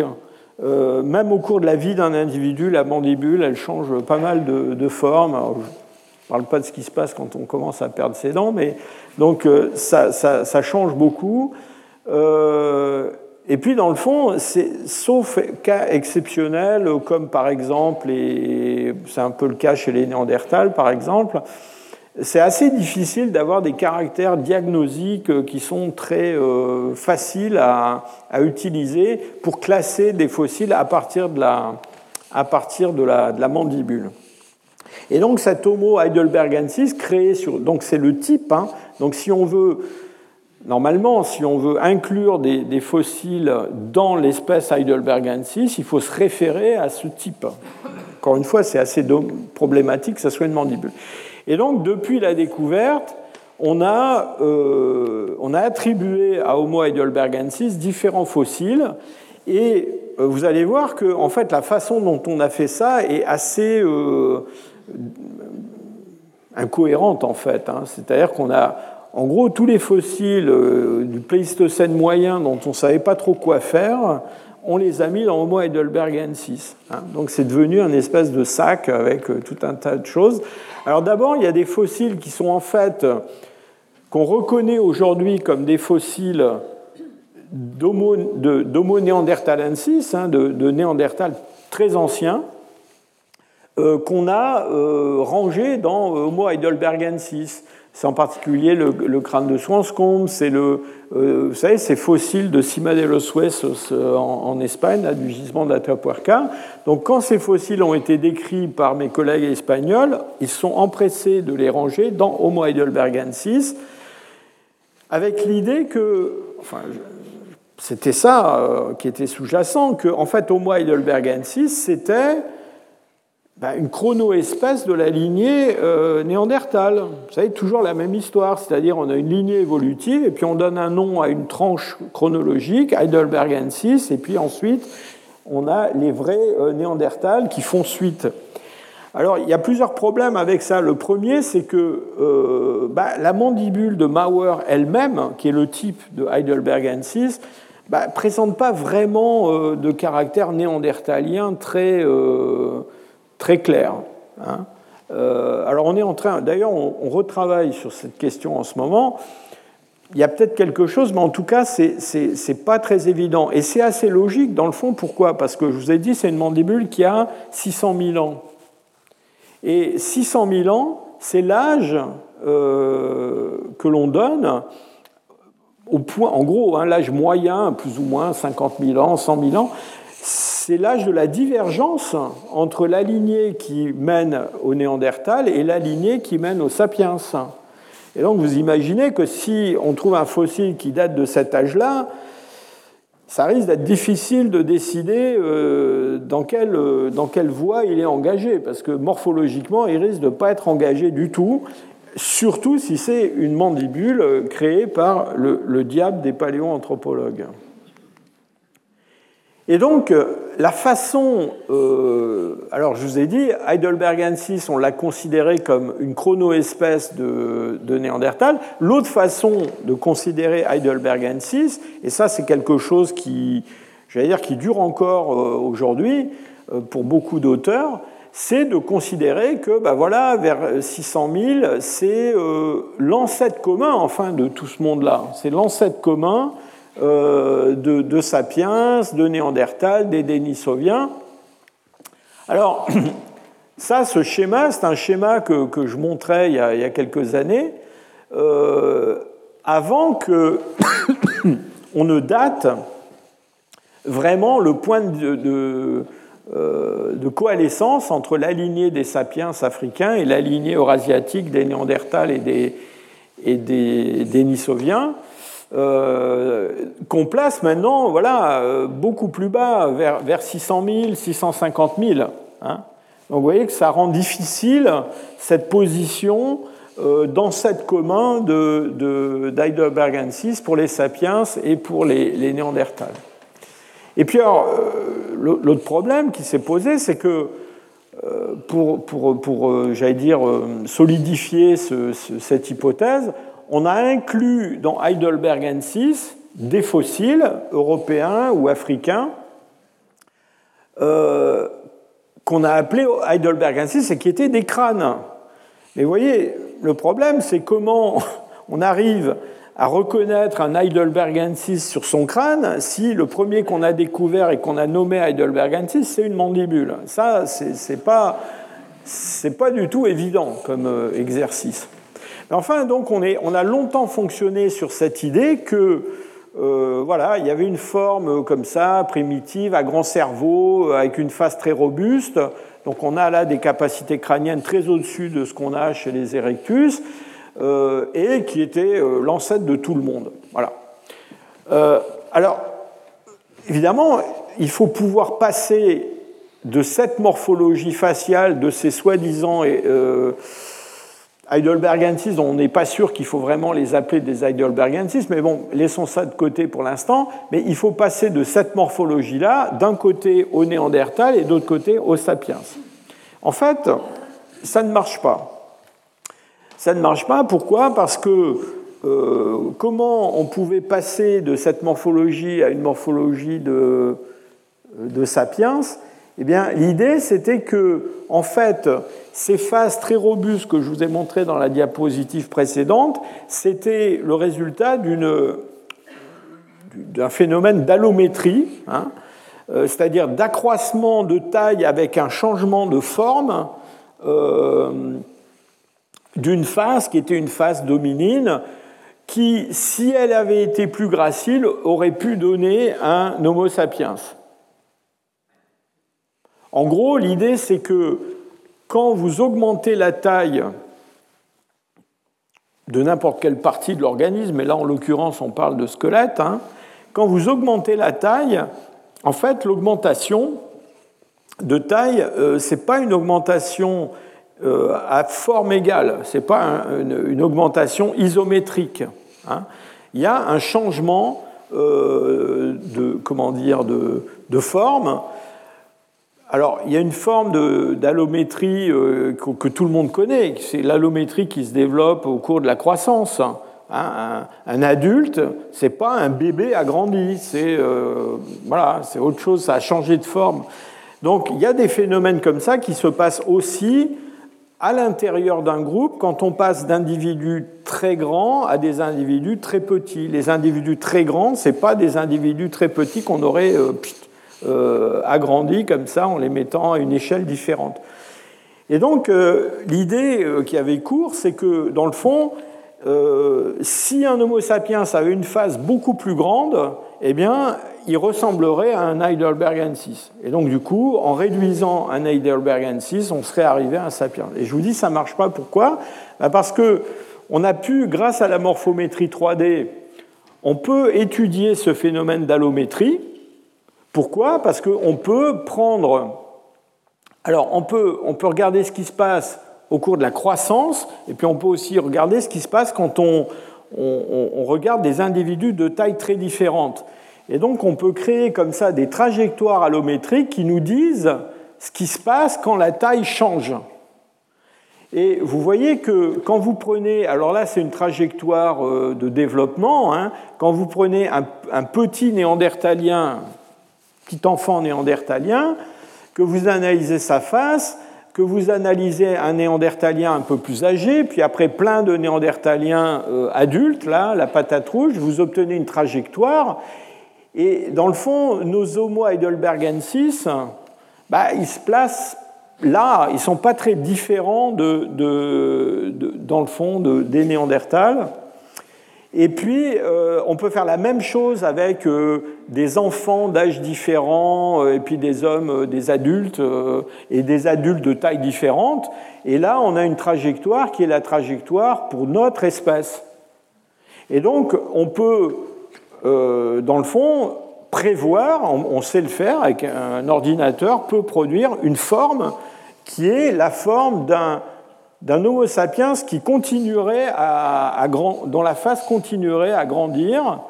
Et donc, on, on, prolonge cette, cette, droite et on dit voilà, on devrait être là, on devrait être là, pour être à la taille de Bodo ou de Caboué. Hein. et ça, ces formes-là, on peut les créer. Euh, on peut les imprimer en 3D, on peut les représenter dans un ordinateur. Je ne vais pas le faire, mais ce que, ce que je vous dis, c'est que c'est très différent de la, forme réelle de Cabot et de Bodo. Et donc, euh, les sapiens, ce n'est pas une réduction allométrique d'un Heidelbergensis, mais par contre, on passe assez facilement d'un Heidelbergensis à un Néandertal par une réduction allométrique.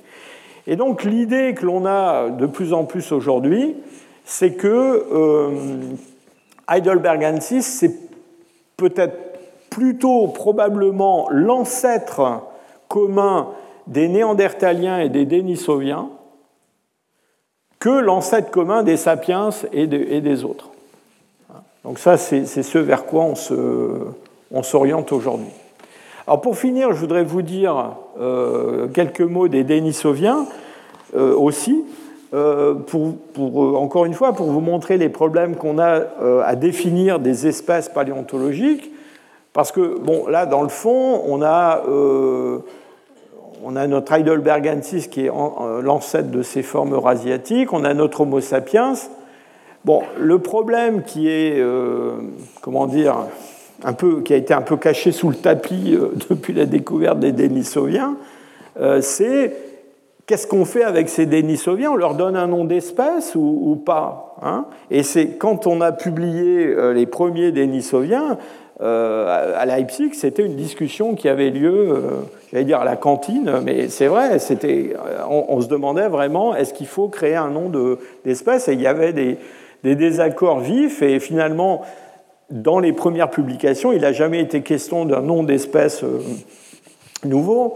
Donc, euh, juste pour rappel, donc ces Denisoviens, ils ont été découverts dans une grotte qui s'appelle Denisova, qui est dans l'Altaï.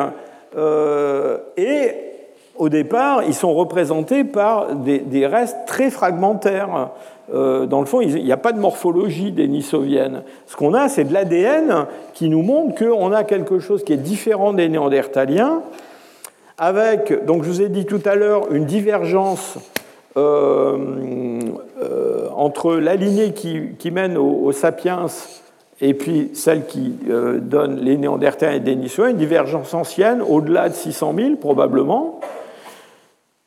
Et puis ensuite, dans cette branche euh, eurasiatique, une divergence qui est plus tardive entre les Denisoviens et les Néandertaliens autour de 400 000, quelque chose comme ça. Je fais une petite parenthèse. Si l'ancêtre commun des Denisoviens et des Néandertaliens, c'est bien cet Homo heidelbergensis, on a quand même en Afrique, et on se demande ce qu'ils font là-bas, c'est assez euh, difficile à, expliquer. Bon. Euh, donc on a ces, ces Denisoviens qui sont connus par, j'allais dire, pas de morphologie, mais, de l'ADN. Et donc il a fallu attendre pour avoir euh, d'autres découvertes. Donc une de ces découvertes, c'est celle que nous avons publiée en 2019, cette fameuse mandibule de, de Xiae, découverte au Tibet. Donc là, on est à 2000 km de l'Altaï. Hein. Et euh, il y a des caractères morphologiques qui rappellent de la denture, qui rappellent un peu les, les, vrais Denisoviens, mais surtout, on a des arguments moléculaires. Euh, on a séquencé des protéines dans cette mandibule qui nous montrent qu'on on a quelque chose avec un génome qui est proche de, euh, de nos, nos Denisoviens de l'Altaï. Et puis depuis, on a trouvé de l'ADN de néandertaliens dans les sédiments de la grotte de, de Xiae. Donc là, maintenant, on est, assez tranquille. Puis il y a d'autres découvertes, à, enfin, non pas à venir, mais à publier. Donc je suis assez convaincu qu'on a bien des Denisoviens. Et je suis même convaincu que, en fait, de nombreux fossiles qu'on a découverts en, en Chine sont des Denisoviens. Et on a publié en 2021, donc c'était il n'y a pas très longtemps, ce crâne absolument incroyable, extrêmement bien conservé. Je ne sais pas si vous avez suivi l'histoire de cette découverte, mais c'est un monsieur chinois euh, qui, on remonte à l'occupation japonaise. Hein. On est à Harbin, dans le nord de la Chine, et euh, il travaille pour les Japonais. Euh, ils construisent un pont sur une, sur une rivière. On ne connaît pas les détails, mais il trouve ce crâne. Il le, cache, il le ramène chez lui. Et, euh, bon, je ne sais pas exactement le pourquoi il commande tout ça, mais euh, ce monsieur cache ce, dire, ce, fossile dans un puits. Hein? Donc il le met dans un puits et sa famille, ses enfants savaient qu'il y avait le crâne dans le puits. Hein. Donc euh, ce monsieur, il est mort il y a longtemps. Euh, je ne sais pas si ce sont ses enfants ou ses petits-enfants, mais finalement, ils ont sorti le crâne du puits. Donc ce crâne, il est dans le puits depuis euh, les années 30. On le sort et c'est le plus beau crâne fossile, je pense, qu'on n'a jamais découvert en Chine, et peut-être pas qu'en Chine, il est vraiment incroyablement bien conservé. Et euh, bon, on n'a pas pu faire de. Euh, je ne pense pas qu'il y, ait de l'ADN conservé. On, pas. Enfin, personnellement, j'ai toutes les raisons de penser que c'est le plus beau crâne de Denisovien qu'on a et qu'on n'aura jamais. Probablement, je doute qu'on trouve mieux que ça en conservation. Euh, tout ça pour vous dire qu'on a probablement des, des Denisoviens en Chine donc euh, il, est, différent d'un Néandertal, mais en même temps il a quand même des caractères qui rappellent Néandertal, ce qui est normal si c'est le groupe frère des Néandertaliens. Euh, et vous voyez que là, on a commencé à... Euh, ça y est, maintenant, il y a des auteurs, donc les, auteurs chinois qui ont publié ce crâne, ils, ont voulu donner un nom, un nom latin, un nom binominal, un nom linéen à ce, à ce crâne. Donc ils l'ont appelé Homo longi.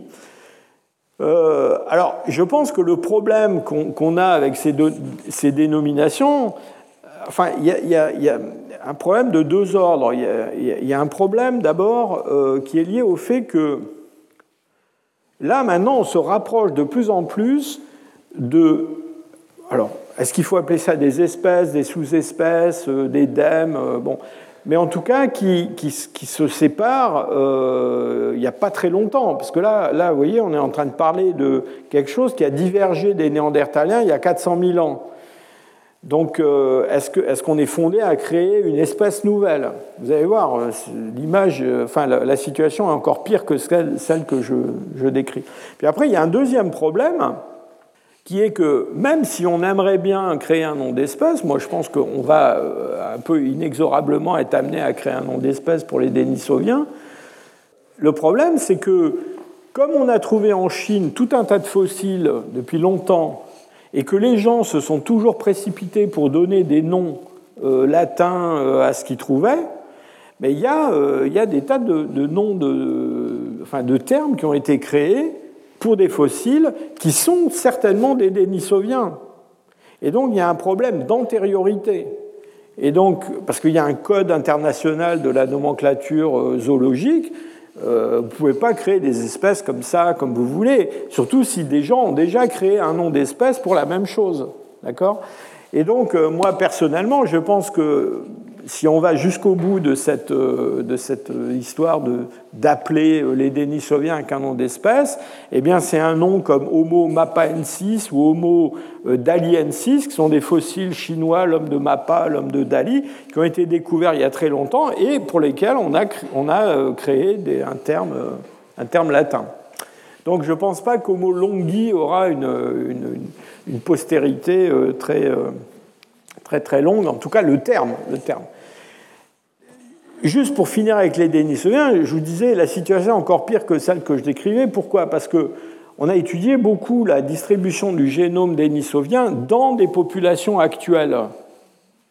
Et sans rentrer dans, beaucoup de détails, ce qu'on voit de, la, représentation du génome néandertalien dans des populations actuelles, ça nous montre une que les Denisoviens, ils n'ont pas vécu uniquement dans l'Altaï, euh, dans le nord de la Chine, mais ils ont vécu probablement sur une grande partie de l'Asie continentale.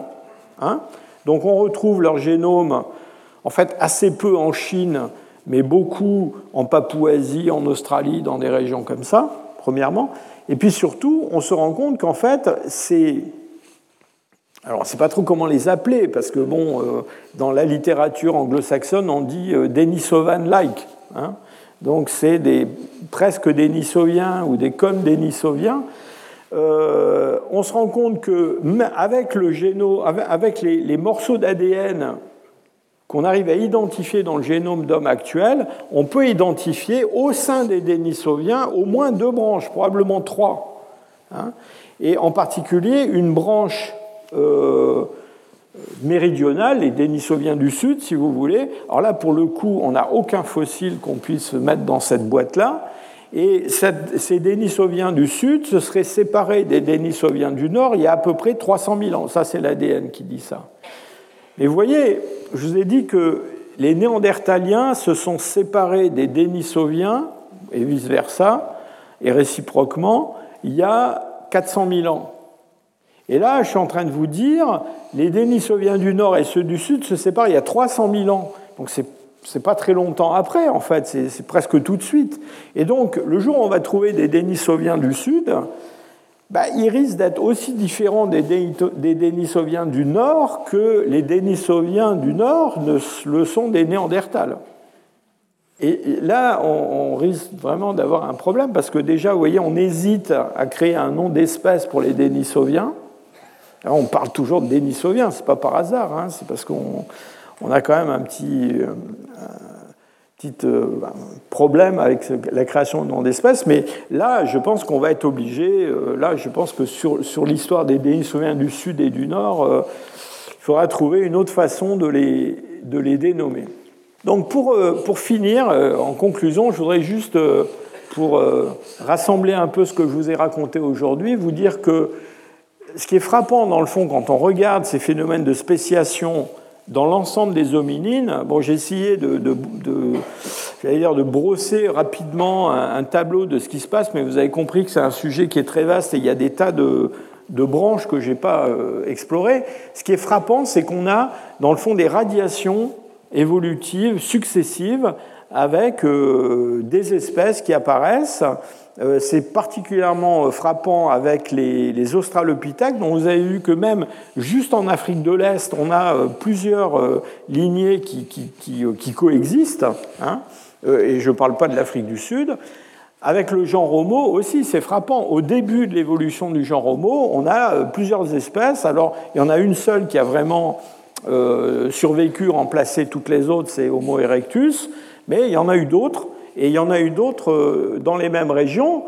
Et donc, euh, on a à la fois des spéciations qui sont euh, très rapides, et on peut vraiment se demander euh, pourquoi. Qu'est-ce qui se passe dans l'écologie, dans le comportement de ces formes pour qu'elles divergent comme ça? Parce que ce sont des, comment dire, très souvent, ce sont des spéciations sympatriques. Parce que dans le fond, le fait que les Denisoviens soient différents des Néandertals, bah, j'allais dire, ça, ça trouble personne. Hein. Euh, ou que les sapiens évoluaient de façon différente des néandertals aussi. Pourquoi? Parce qu'on parle de groupes qui, évoluent sur des continents différents. D'accord? Mais alors là, euh, le, cas de la radiation des australopithèques ou des premiers représentants du genre Homo, c'est pas ça. C'est vraiment de la radiation évolutive avec des spéciations sympatriques. Et quand je parle de spéciation rapide, ben je fais allusion au fait que euh, bon, c'est une image que j'aime bien montrer, mais euh, on a dans des temps assez courts des, divergences phénotypiques qui sont quand même euh, très importantes chez les hommes comparées à ce qui se passe chez d'autres primates comparables, comme les, grands singes africains. Hein. Donc ça, c'est le chimpanzé nain et le chimpanzé commun séparés par le fleuve Congo. voilà, au bout de 2 millions d'années, euh, je ne sais pas si beaucoup de, gens dans la salle sont capables de me dire lequel est un chimpanzé nain et lequel est un chimpanzé commun, mais ils ont des crânes qui se ressemblent fichtrement.